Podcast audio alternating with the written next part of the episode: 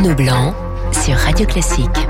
Édition spéciale. 7h39 sur Radio Classique, édition spéciale consacrée aux obsèques de la reine. On en parle avec notre envoyé spécial à Londres, Victoire Fort, et la directrice de la rédaction de Point de vue, Adélaïde de Clermont-Tonnerre. Je débute avec vous, Adélaïde. Bonjour. Bonjour. Les portes de Westminster s'ouvriront dans moins de deux heures. Avant de parler euh, des funérailles à proprement parler, que retenez-vous de ce week-end à Londres? La foule silencieuse, les hommages des grands de ce monde hier ou les veillées de la famille royale?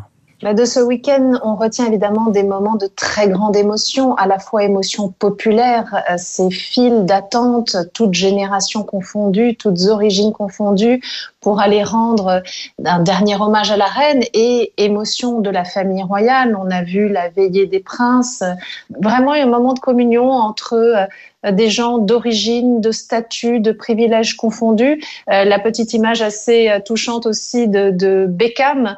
on a beaucoup dit que les Beckham étaient l'autre famille royale d'Angleterre et bien l'ancien sportif qui a fait lui aussi au milieu de la foule en proposant euh, euh, des donuts à ses voisins euh, tout le parcours comme comme une sorte d'épreuve collective mais aussi de partage collectif pour rendre hommage à Elisabeth II avec visiblement beaucoup d'émotion. Victoire Fort, vous êtes à Londres et vous suivez pour Radio Classique ce moment que beaucoup qualifient d'historique. Adélaïde de Clermont-Tonnerre évoquait David Beckham faisant la queue comme tout le monde, enfin presque tout le monde. Ces Anglais qui ont attendu des heures et des heures, ils sont quand même étonnants. Oui, l'ambiance est surtout très calme ici, gracious on dirait au Royaume-Uni. J'ai senti des gens assez dignes et solidaires. Depuis quelques jours, euh, on a l'impression de faire la queue pour à peu près tout. C'est comme si c'était un festival géant, Londres. Je veux dire, ce sont des milliers de personnes, souvent habillées en noir pour déposer des fleurs. Et dans ces files d'attente, il n'y a jamais un mot au-dessus de l'autre, pas d'agacement.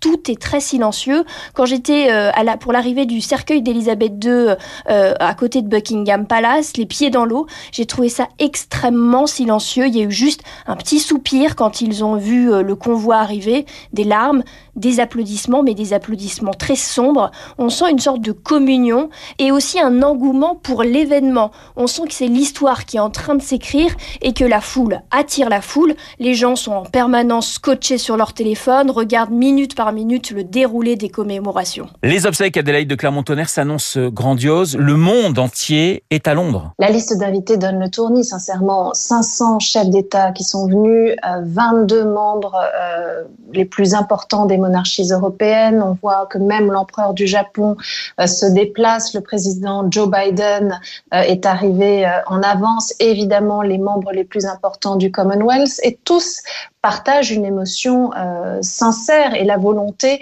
vraiment de rendre hommage à cette femme, alors même que, au fond, le contexte géopolitique est particulièrement tendu. C'est la plus grande opération de police jamais qui ait jamais existé au Royaume-Uni. On sait que plus de 10 000 policiers sont, mobilisés. Ils viennent de partout, de, d'Irlande de, du Nord, d'Écosse, du Pays de Galles, pour assurer la sécurité et de la population et des invités. Et il y aura surtout un rassemblement populaire extraordinaire. Il faut voir que des gens euh, campent depuis plusieurs jours, certains avec leurs enfants, pour être sur le parcours, pour eux aussi partager ce moment et cet adieu. Victoire, la sécurité justement, est-ce que vous sentez une tension particulière du côté des forces de l'ordre, du côté de Scotland Yard? Bah, moi, je dois dire que pas trop. En fait, il y a une importante présence policière, ça c'est certain. Dans les parcs, près de Buckingham, il y a des policiers vraiment de partout, euh, parce que la, gestion des, des flux, c'est un véritable casse-tête. Mais je dois dire que dans, dans mes rencontres, je n'ai rencontré finalement qu'une seule personne qui avait euh, une, une, appréhension à se retrouver dans un lieu si fréquenté.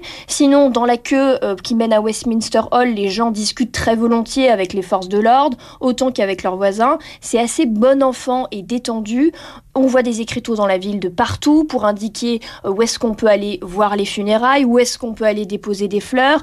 Les chauffeurs de métro lancent des appels pour dire euh, à quel endroit est-ce qu'on peut rejoindre la queue pour Westminster Hall pour voir le cercueil de la reine. Bref, il y a beaucoup de communication et la police a fait savoir qu'elle avait déjà arrêté 34 personnes en amont des funérailles pour aussi rassurer les Anglais. Après, c'est certain qu'en fait, rien n'est vraiment tout à fait normal dans cette ville. Il y a trois stations de métro qui sont euh, les plus proches de la procession qui ont été fermées. On ne circule pas vraiment non plus en voiture dans la zone centrale de Londres. Et pour les piétons, eh ben, il y a des barrières de partout pour diriger les flux parce que le monde est fou. Il y a même 36 km de barrières dans toute la ville de Londres. Adélaïde de Clermont-Tonnerre, ses obsèques, et c'est terrible à dire, sont pour Charles III une sorte d'examen de passage. Comment trouvez-vous le, nouveau roi depuis euh, l'annonce de la mort de sa mère? Évidemment, Charles III euh, n'a cessé de prendre de l'épaisseur en un peu plus d'une semaine depuis que sa mère a rendu son dernier souffle. On l'a vu à l'œuvre, c'est vers lui que les yeux se tournent, c'est lui qui maintenant est le guide, c'est lui qui incarne au fond euh, cette réassurance qu'a si bien su communiquer Elisabeth.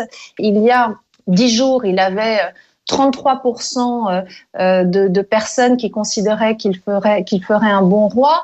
Euh, ce chiffre a doublé, on est passé à 66%. Donc pour l'instant, ces premiers pas, le légitime lui donne cette force morale et il a beaucoup de projets pour la monarchie, notamment celui de faire une monarchie exemplaire. Il est très conscient de la crise du pouvoir d'achat, des difficultés que traverse le Royaume-Uni, des conséquences du Brexit et il veut euh, au fond une monarchie resserrée avec très peu de membres actifs qui coûte euh, le moins cher possible, qui soit le plus autonome financièrement possible.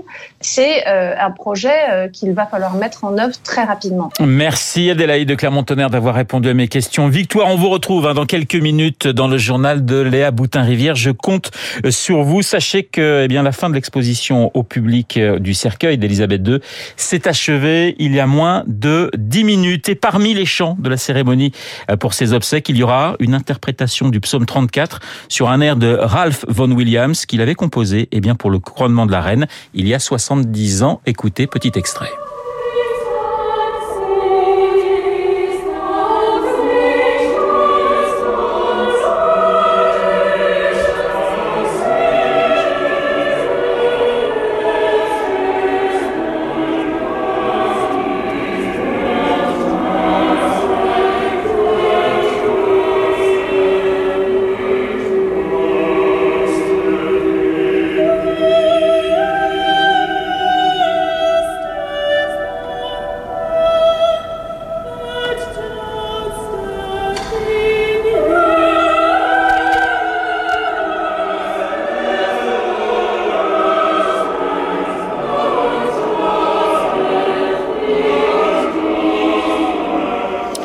Interprétation du psaume 34 sur un air de Ralph Vaughan Williams qui sera joué aujourd'hui pour rendre hommage à la reine. Dans un instant, le journal imprévisible de Marc Bourreau, un journal consacré aux obsèques, bien sûr, passés qui ont marqué l'histoire. Rendez-vous à ne pas manquer dans deux petites minutes.